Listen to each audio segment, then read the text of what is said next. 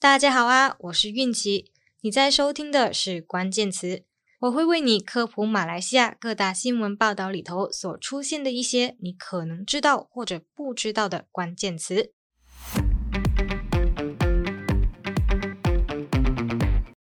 大家都知道哦，农历新年是正月初一到十五元宵节，过了元宵节呢，新年就正式落幕了。但是呢，有一群人。他们新年的最后一天不是元宵节，而是游神之后才算真正的结束。这一群人呢，就是柔佛人，或者确切一点来说是新山人。他们普遍啊有一个观念，那就是要过了柔佛古庙游神，才算真正的过完农历新年。但是哦，今年的古庙游神有点特别。除了因为去年受到疫情影响停办一年，终于在今年恢复游神之外，也恰巧碰上了柔佛州选，许多政治人物啊也参与了盛会，借机造势。其中前首相纳吉出席了游神活动，更是引起民众的争议，搞得古庙委员会还要特意出来澄清，说纳吉是自己要来参观的，不是他们邀请的。说到纳吉哦。其实他跟这个古庙游神还是有一点点关系的，因为呢，柔佛的古庙游神活动是在二零一二年，也就是纳吉任职首相的期间，获得政府颁发马来西亚非物质文化遗产的荣誉哦。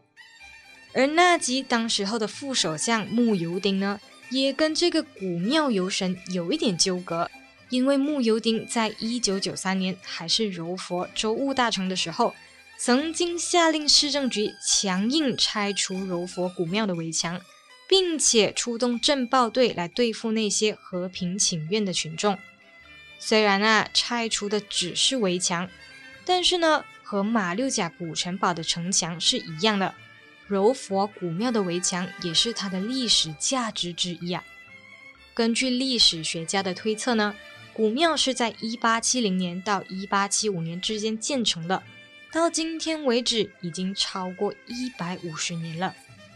而古庙游神的活动路线也从小规模的绕境巡游市区的几条街道，发展到如今长达七点八公里。游神队伍呢，从有神明乘坐的神轿、醒狮队、大头娃娃、扛标旗等等等等，短短的队伍逐年扩大。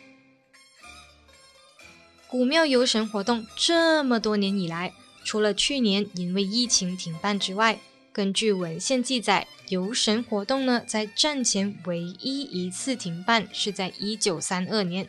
他们将筹获的款额拿去赈济一二八事变的上海难民，以及一九四二年二战时期呢日本入侵马来亚期间停办过。